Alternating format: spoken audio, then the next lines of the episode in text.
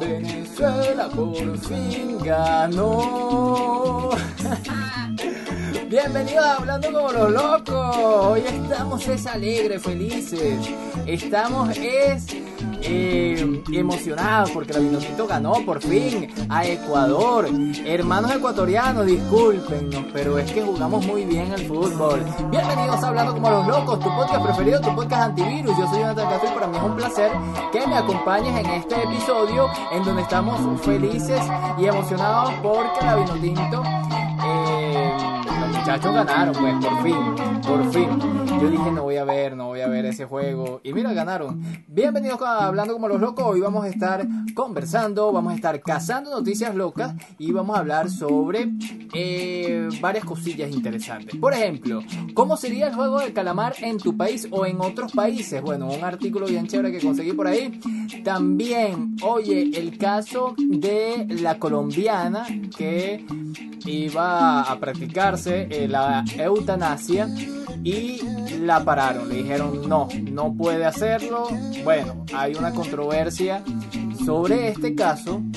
También vamos a hablar sobre los nombres venezolanos o las personas de acá de Venezuela que están involucradas o lo nombran, los nombran en los Pandora Papers. Vamos a hablar también sobre la nueva película, La familia Adams, parte 2. Y también la nueva película que ya tiene fecha de estreno, Scream 2. Bueno, muchas locuras, muchas locuras esta semana. Así cerramos esta semana loca. Espero que estén bien, ya saben. Nos vemos por YouTube, por Twitch, por Facebook, pero y por, por supuesto por acá por Instagram. Pero nos escuchamos por todas las plataformas de podcast porque esto es un podcast, sí. Está hecho para que lo puedas escuchar en la locura cuando te estás, eh, no sé, cepillando, cuando te estás lavando las manos, cuando estás en el carro, cuando estás en el supermercado, cuando estás en locuras. Bueno, sí, así empezamos este hablando como los locos.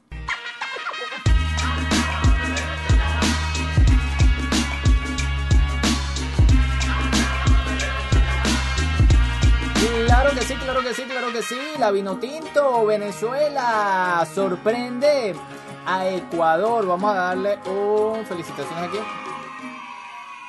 Ajá, la Vinotinto sorpre- sorprende a Ecuador y gana 2 a 1 en la quinta fecha de las eliminatorias mm, para el Mundial de fútbol. Ecuador cayó 2 por 1 antes eh, ante Venezuela por la última en la quinta fecha de las eliminatorias Qatar 2022 en el Estadio Olímpico de la UCB de la localidad de Caracas. La Vinotinto volvió a ganar después de 6 fechas. Ecuador se adelantó en el marcador por intermedio de Enner Valencia, quien cambió por gol un penalti en el minuto 37. Sin embargo, el festejo de la Tri duró poco porque antes del descanso igualó Darwin Machis para Venezuela. La paridad la dio a Venezuela motivación para ir por el triunfo en el segundo tiempo y este llegó al minuto 64 cuando Eduard Bello marcó el segundo y definitivo gol para el desconcierto ecuatoriano. La Tri se mantiene con 16 puntos y está provisionalmente en el tercer lugar de la clasificación, sí, de la clasificación y Venezuela sigue eh, en el puesto 7. Sí, eh, no, con 7 puntos, algo así, con 7 puntos. Es que no especifican aquí en esta nota. En la próxima jornada, este jueves, la Vinotinto visita a Chile y Bolivia, que eh, recibirá a Paraguay. Bueno, eh, muy bueno, muy bonito el gol de el Panabello. El Panabello que nos dio la victoria por acá. Seguimos con más informaciones. Bueno, lo que le estaba contando del juego del calamar. Disculpen que sea tan fastidioso con el juego del calamar, pero eh, esta serie ha hecho que muchas personas se hagan preguntas locas. Eh, por ejemplo, o situaciones locas. ¿Cómo sería el desafío del juego del calamar en otros países? En otros países, este es un artículo de Vice.com en español. Vice en español. La, le preguntamos a la gente qué pasaría si el juego del calamar se desarrollara en tu país. Bueno, este artículo es originalmente de Vice en inglés. En el programa El juego del calamar de Netflix, los adultos participan en juegos para niños como tira y afloja, la luz roja, luz verde, para tener la oportunidad de ganar un premio multimillonario. Sin embargo, los perdedores mueren al instante de una manera brutal. El drama de supervivencia surcoreano es ahora la serie número uno en Netflix a nivel mundial. Se prevé que se convierta en, el mayor programa de un idioma distinto al inglés. Ok, pero sigamos con lo que nos interesa porque el programa aborda una serie de problemas graves. El principal de ellos, el principal de ellos, la desigualdad económica, que denotan eh, conversaciones importantes. Ok, pero yo quiero saber cómo. Ah, miren aquí. En Indonesia, el Pinang que se juega tradicionalmente alrededor del Día de la Independencia en Indonesia en agosto. Es una prueba de determinación y trabajo en equipo. una gran rueda circular se fija al extremo de un poste largo de la rueda cuelgan varios premios, incluyendo comida, ropa e incluso utensilios para uso diario como pequeñas ollas arroceras. Luego el poste se coloca verticalmente en la rueda en la parte superior y se engrasa por completo antes de que eh, los equipos construyan escaleras humanas.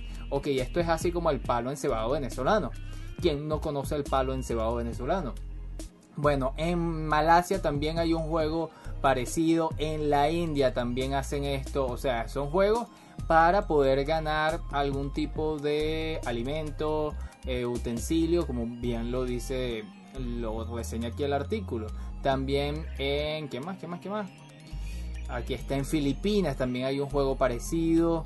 Eh, oye, que no llega a la muerte, pero que pueden causarse heridas. Bueno, en la misma onda del juego del calamar, Xbox, esta consola y esta marca eh, bromea con la idea de aparecer en la segunda temporada del juego del calamar. En la serie, el juego del de calamar en de Netflix se ha convertido en una especie de fenómeno cultural.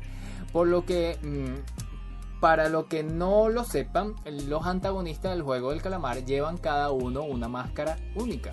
Los símbolos que llevan son de diferentes formas, como cuadros y círculos, pero la inclusión ha hecho que los espectadores se fijen en una comparación con los famosos cuatro símbolos icónicos de PlayStation.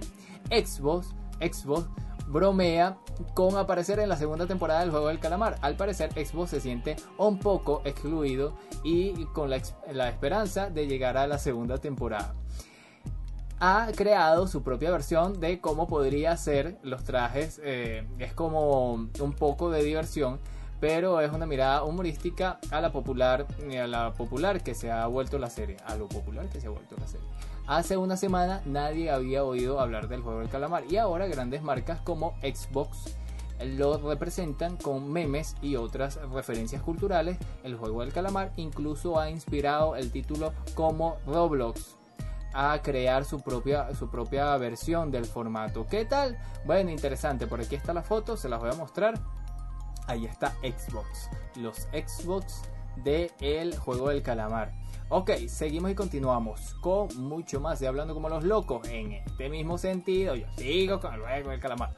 Internautas, internautas confunden el juego, el jugador número 1, 001 de la serie El juego del calamar con una persona desaparecida y piden ayuda para encontrarlo.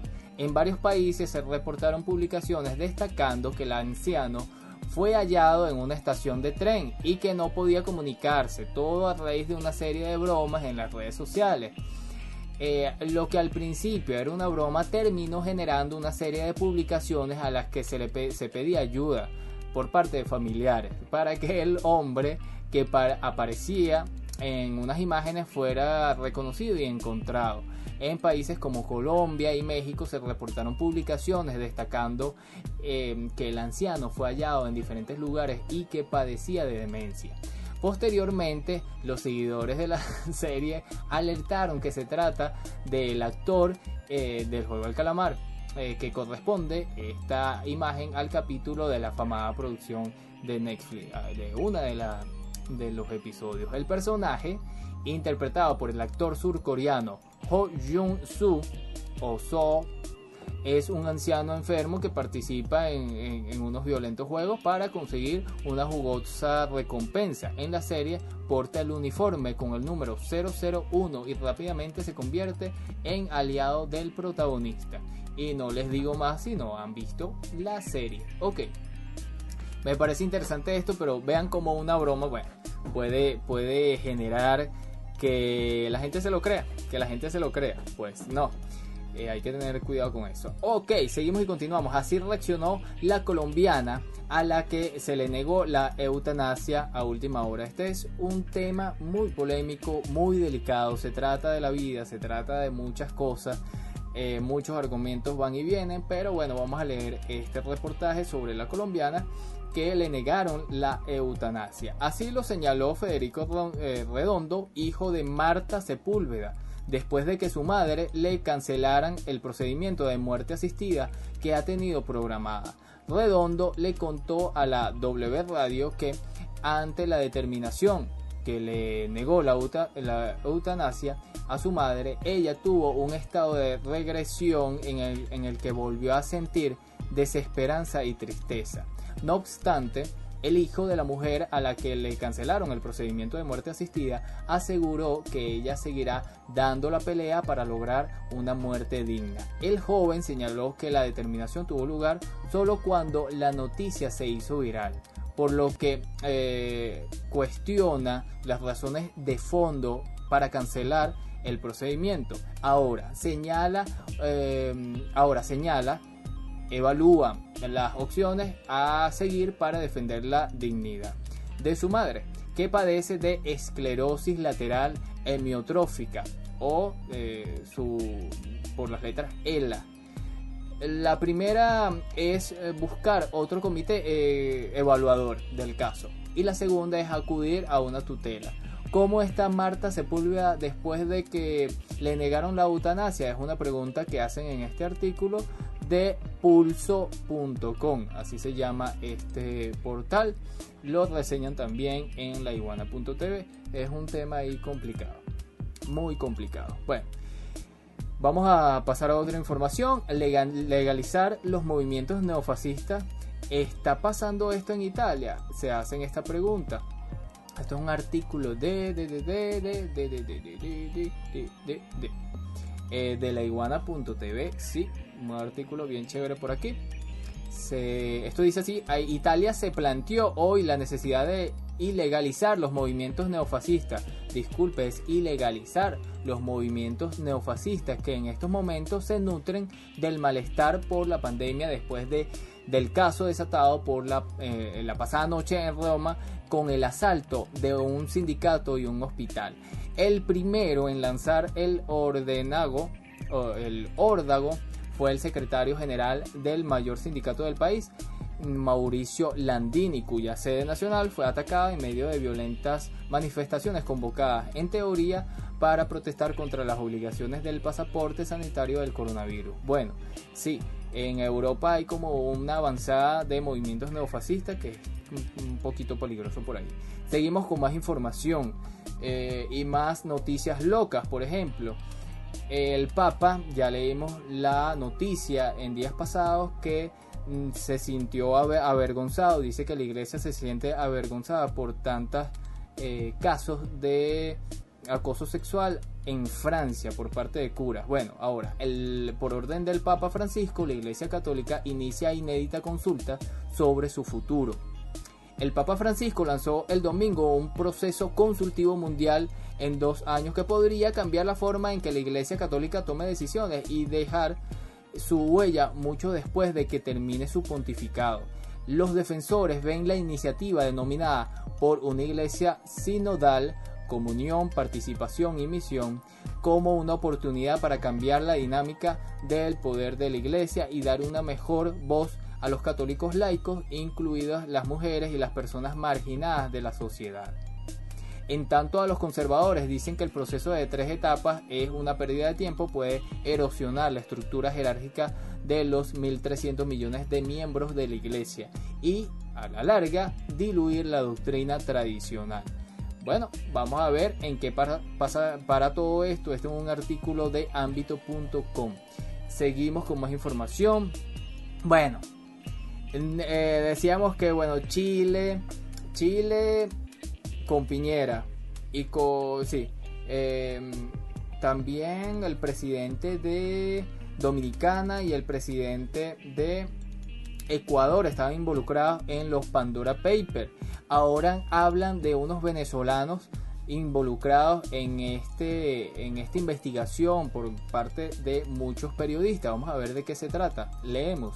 Una nueva filtración de los Pandora Papers ofreció este domingo más detalle de los documentos en los que tuvo acceso el Consorcio Internacional de Periodistas de Investigación, donde 1.212 venezolanos, lo que ubica al país en el séptimo lugar, que figuran como propietarios de sociedades offshore en paraísos fiscales. Cabe destacar que lo único, el, único medio venezolano con acceso a dicha fuente, armando.info, ha señalado que hay miles de eh, connacionales implicados en tal trama. Sin embargo, como medio de la derecha internacional, es cuestionable su imparcialidad al señalar como exfuncionarios a exfuncionarios del chavismo o a empresarios señalados de colaborar, entre comillas, con el gobierno venezolano. En este mismo orden de ideas es oportuno el artículo Élite globales colonizaron el periodismo para evitar filtraciones inconvenientes eh, donde Clovaldo Hernández examina con detalle esta discrecionalidad de, los, de las corporaciones mediáticas al revelar, revelar tales escándalos. Eh, bueno, lo que dice, pude leer un poco lo que dice Armando.info, habla de un antiguo eh, ministro de infraestructura. ¿Ok? Pero bueno, ¿de dónde sacaron ellos esta información? Esto es un artículo de leiguana.tv. Eh, sí, que lo pueden buscar aquí en esta cuenta. Seguimos con más. Ya están en Venezuela vacunas del mecanismo COVAX. Llegaron 2.594.000 dosis este 10 de octubre. Qué buena noticia. ¿Qué me dices por ahí, hermano? El coronavirus. Cuídate, cuídate, que el coronavirus anda por ahí suelto y como loco. Un lote de 2.594.000 vacunas anti-COVID adquiridas por el gobierno venezolano a través del sistema COVAX de las Naciones Unidas llegaron hoy, tal como lo había anunciado el presidente Nicolás Maduro en la madrugada de este domingo arribó al aeropuerto internacional de Maiquetía un avión con las dosis compradas por el Estado a las, organización, las organizaciones mundial y panamericana de salud. El ministro de Salud, Carlos Alvarado, confirmó la llegada del nuevo cargamento de vacunas. Esto es una buena noticia y vamos a darle un aplauso. Aquí estuve investigando lo que pasó con Facebook y toda esta locura. Y, ah, mira, se, están, se unieron varias personas por aquí. Saludos a Víctor Alvarado. Saludos a todos los que se conectaron. Anluz, por aquí, Víctor Alvarado, Frank Guinan, Georgem, mm, Jonan Sangola. Saludos a todos. ¿Qué es Finstan y cómo se usa? Yo estuve investigando más o menos eh, qué fue lo que pasó con Facebook todavía y me conseguí con un, con un, un nombre, con una palabra, Finsta. Eh, no sabía qué era y me puse a investigar. Bueno, los Finstagram son un, eh, son un tema de conversación entre los adolescentes y los canales de noticias locales. Pero ¿cuáles son? ¿Por qué los hacen los niños? ¿Y cómo se usa? ¿Cómo se usa uno? ¿Qué es un Finsta? Bueno, la mayoría de la gente solo tiene una cuenta de Instagram, pero a veces la gente hace una cuenta adicional a estas cuentas falsas de Instagram, se le conoce como Finsta o Finstas. Suele ser secretas, anónimas o llenas de imágenes que no son relevantes para una cuenta principal de una persona. Algunas personas creen, eh, crean Finstan, finstas para evitar que ciertos artículos o historias sean publicadas, mientras que cualquier persona, incluyendo extraños o compañeros de trabajo, pueden ver una cuenta regular de Instagram, un Finsta solo está disponible para seleccionar amigos o familiares. Por supuesto, algunos Finsta son mm, absolutamente secretos. Puedes crear uno para ocultar fotos, historias o actividades de ciertos amigos o miembros de la familia o para navegar y comentar de forma anónima en las publicaciones de Instagram. Bueno, este es un artículo de enredandote.com. Habla sobre los Finstan, no son algo malo, cómo hacer y administrar un Finstan, que es un Finstan en Instagram. Bueno, una serie de cosas ahí interesantes. Eh, vamos a pasar a otra información que está bien interesante esto. Es un artículo de techcrispy.com. podemos tratar problemas de salud mental solo con las aplicaciones, con apps. Apps, se diría así, no lo sé, pero ya lo dije. Este es un artículo de Dorian Márquez hablando del Día Internacional de la Salud Mental interesante promocionar la salud mental. Sí, este podcast se llama Hablando como los locos, pero es también una mm, un espacio para hablar también de las enfermedades mentales y de lo que es locura buena y locura mala. Bueno, la salud mental es un tema que ha valido la pena traer a la mesa y que esperaba desde hace mucho tiempo poder ser comentada. Era como un elefante en la habitación. No obstante, continúa los estigmas y prejuicios. El mundo en general ha avanzado mucho en este aspecto. Tanto en la tecnología también se abocó a esta causa y en estos momentos podremos encontrar muchas app, muchas aplicaciones orientadas a la salud mental. Pese a ellos hay factores que necesitamos revisar en este aspecto considerando lo delicado que resultan los trastornos psiquiátricos y psicológicos. ¿Qué tan efectivos son estas aplicaciones? Hay estudios que hablan de ellos. ¿Podría ser un riesgo? Vamos a verlo. Bueno, aquí las, aplicaciones de salud mental frente a la psicoterapia convencional. Habla, eh, preguntan por aquí en este artículo, ¿son efectivas las aplicaciones que prometen ayudar a la salud mental? Bueno, un artículo bastante completo. También preguntan, ¿vale la pena descargar y usar este tipo de aplicaciones? Muy bueno este artículo eh, de techcrispy.com escrito por Dorian Márquez. Ok, Vamos a seguir con más cosas. Bueno, la gente quiere ser joven toda su vida. Y parece que hayan la fuente de procesos metabólicos para alcanzar la eterna juventud. Los investigadores, esto está, esto está muy loco. Johnny, la gente está muy loca.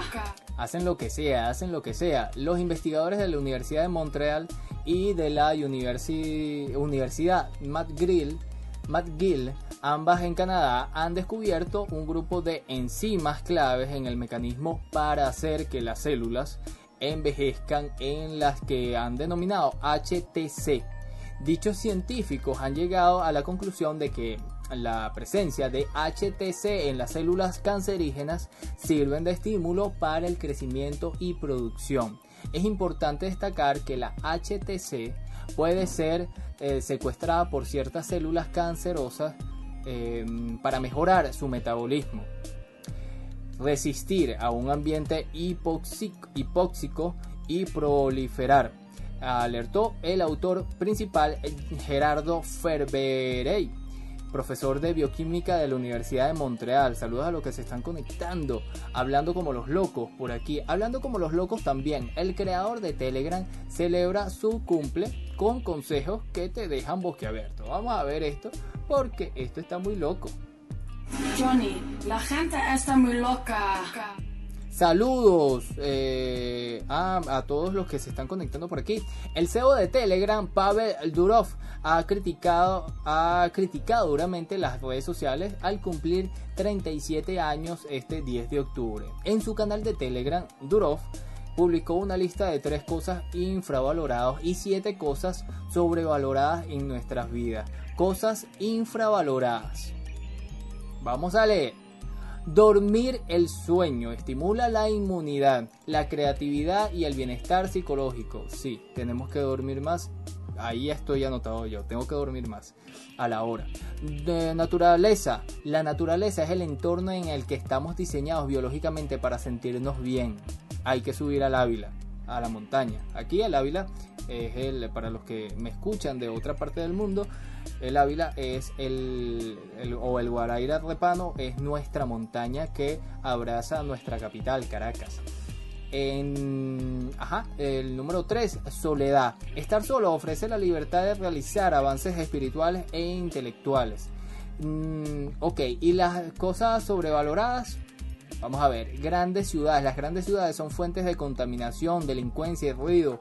Es bueno tener acceso a, eh, sus recursos, pero es recomendable vivir a las afueras de, sus fronteras. ¿Qué tal? Restaurantes. Los restaurantes ofrecen la forma más lenta y menos eficientes de comer. Clima cálido. El clima soleado puede provocar no solo una actitud laxa, sino también el riesgo de cáncer y un envejecimiento más rápido. ¿Qué tal? Aquí hace mucho calor, chamo. ¿Cómo hacemos? Me tengo que mudar. Moda. La búsqueda interminable de adaptarse a las tendencias en, en constante cambio es costosa e innecesaria. Quinto, bienes raíces. La compra de bienes raíces a menudo limita las opciones de uno y es una inversión cuestionable. Redes sociales el flujo incesante de basura que alborota nuestra mente desde las redes sociales disminuye nuestra felicidad y creatividad. Consejos de, de celebridades. Las personas famosas suelen dar consejos injustificados fuera de su campo de especialización. Me parece muy bueno y le doy un aplauso a el CEO de Telegram. Además, porque no se cayó la conexión cuando hubo este alboroto de Facebook. Bueno, seguimos por aquí y esto lo hago con el artículo de una amiga. Ya le digo amiga porque me escribió muy amablemente por las redes sociales. Ella es Aglaya Berluti. Eh, le dicen la profe de fotografía. Ella también es fotógrafa. Bueno, yo quiero ver una clase con ella. La familia Adam 2, parte 2. La gran escapada Crítica, un chiste sin humor. ¿Qué tal? La familia Adam, parte 2, la gran escapada de Greg Tiernan y Conrad Vernon. Es un, homenaje directo a la obra de Charles Adam, uno más notorio que la olvidable película previa del 2019, que fue una mezcla poco afortunada de estilos y ritmos su secuela intenta reconstruir el entuerto y encontrar una historia más potente, pero ni todos los guiños, buenas intenciones y referencias pueden sostener un blando guion sin demasiados alicientes. Los Adam regresan, eh, sí, regresan, pero la película hace desear que no lo hubiésemos hecho. ¿Qué tal? Les dejo por ahí parte del artículo de Aglaya en la página eh, hipertextual.com. Aprovecho de eh, mandarle saludo a Indiranela, su Instagram, Indiranela, ella es una venezolana hermosísima y está por Instagram. Y, ah, es, mm, hace teatro, muy buena. Seguimos por aquí. Eh, Disney más prepara una serie derivada de WandaVision. ¿Sobre quién? Sobre Agatha, la malévola. Disney o Disney Plus está preparando una serie derivada de eh, un spin-off de WandaVision que se centrará en Agatha, el personaje que interpretó Catherine Hahn. Eh, la revista mm, Variety aseguró este jueves que Hahn volverá a meter a meterse en el papel de Agatha en una serie del que no se sabe gran cosa, más allá de que sería una comedia negra. Me gusta, me gusta, está interesante. Otra película que ya presentó su tráiler es Screen 5 y su primer cartel. Eh, regresa la saga de terror, ya tiene fecha de lanzamiento. Esto es un artículo por spinoff.com de Michael Zarruilla. El estreno de Screen, quinta entrega de la célebre franquicia de terror, está a la vuelta de la esquina. Poco habíamos sabido hasta ahora de la película, pero ahora al fin se ha lanzado el primer cartel y además se ha puesto fecha de lanzamiento del esperado tráiler. Este martes 12 de octubre, de hecho, ya se ha filtrado en mala calidad el doblado al castellano. Era de esperar que Ghostface fuese el protagonista del póster, ya que es cierto que se trata de uno de esos raros casos en los que los asesinos es intercambiable. Eh, pero la cosa cambia a lo referente a su imagen, que nunca cambia. Aquí volverá a sembrar, en caso, eso lo añadí yo, no está en el artículo. Aquí volverá a sembrar en el caos eh, en una película que gira alrededor del regreso de una joven de su pueblo de origen, donde empieza a suceder cosas, eh, una serie de crímenes conectados con el mítico Ghostface o cara de loco, no mentira, cara de fantasma. Eh, muy fino, muy fino. Me gusta. Bueno, les voy a. Eh, todos estos artículos los voy a, retuitear. Eh, valga la repetición de la palabra por Twitter. Y bueno, aquí está un fino porque ayer no pude hacer la, la lista de, la, de las películas. de Ginet TPRD. Saludos. Estoy hablando como los locos. La lista de eh, estoy saludando para los que me ven por YouTube, estoy saludando a todas las personas que se conectan por Instagram. Una lista por aquí de las películas espeluznantes para este mes de, octubre, el Halloween y todo esto. Ayer lo quise hacer en esta transmisión que también hice, pero en un artículo que no aparecía muchas cosas. Entonces aquí sí voy a, voy a leer 10. 10. Octubre espeluznante, esto es de spinoff.com. 31 películas y series para Halloween de 31 subgéneros de terror diferentes. Eh, esto es un artículo de Jorge Loser. 1. Hombre Lobo, Lobos Humanos de 1981. Eh, Aliens, Terror en el Espacio de 1965. Eh, recuerdo que están por categoría, por eh, subgénero de terror, ¿ok? Sigo, eh, Folk Horror, La Guerra de Satán, de 1971, Zombies, Vital, del 2019, eh, Antología, Doctor Terror, 1965, Terror de ciencia ficción, Sucesos en la cuarta fase, 1974, horror gótico, La Máscara de la Muerte Roja de 1964. Eh, juvenil, La Casa del reloj, de, en la pared. Yo, de hecho, yo no he visto esta película, parece muy buena. La Casa del, reloj en la pared 2018. Horror cósmico de Empty Man del 2020.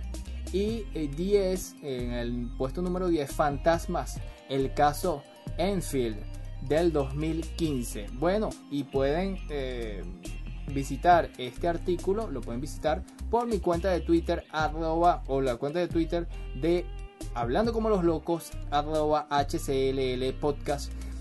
Y bueno, yo creo que hasta aquí estamos bien por el día de hoy. Hoy es domingo. Bueno, ya mañana empieza otra locura, otra semana loca. Espero estén muy bien. Nos vemos. Saludos a todos. Eh, que ya empezamos con este 13. Sí, el miércoles empezamos con las clases de producción audiovisual. Saludos a los que se están conectando. Bueno, ya me voy, ya me voy, ya me voy. Síganme por todas las redes sociales. Hablando como los locos, nos vemos en vivo todos los días a las 8 de la noche en Instagram, pero nos vemos diferido por Facebook y por em, YouTube. Y nos escuchamos como podcast por todas las plataformas de podcast, principalmente por Anchor. Em, y también por app, no, por Google Podcast, que es que me gusta mucho Google Podcast. Google Podcast a mí me parece que es el mejor, la mejor forma de eh, escuchar podcast. Y hablando de podcast, por aquí se está conectando Live Nimevo Podcast, que siempre está por aquí activo. Gracias de verdad por seguir hablando como los locos.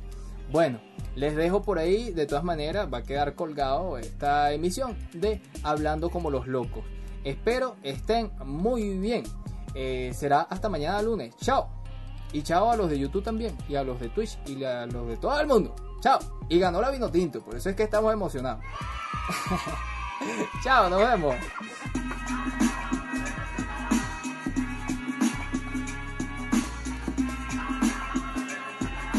Ya saben, este es un podcast de la tribu nómada.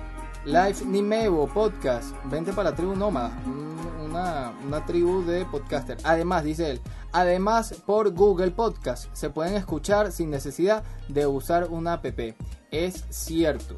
Y bueno, extendí la despedida. Pero un abrazo a Live Nimebo Podcast. Voy a escuchar tu podcast. Escuchen también su podcast. Pueden escuchar el podcast de Siri Day, puede- de Alex. Pueden escuchar el podcast de eh, Yola. Cuenta. Ay, ayer estuvimos hablando bien bueno en Clubhouse eh, sobre la- los regalos que nunca te han dado.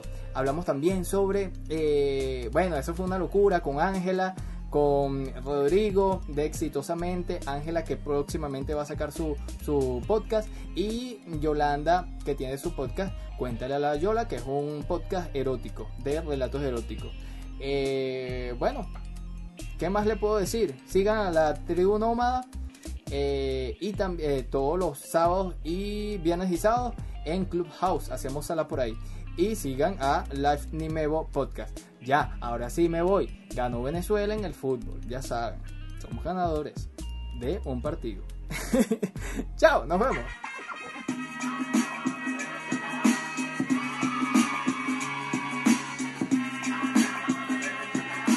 Pues, nos vemos, chao.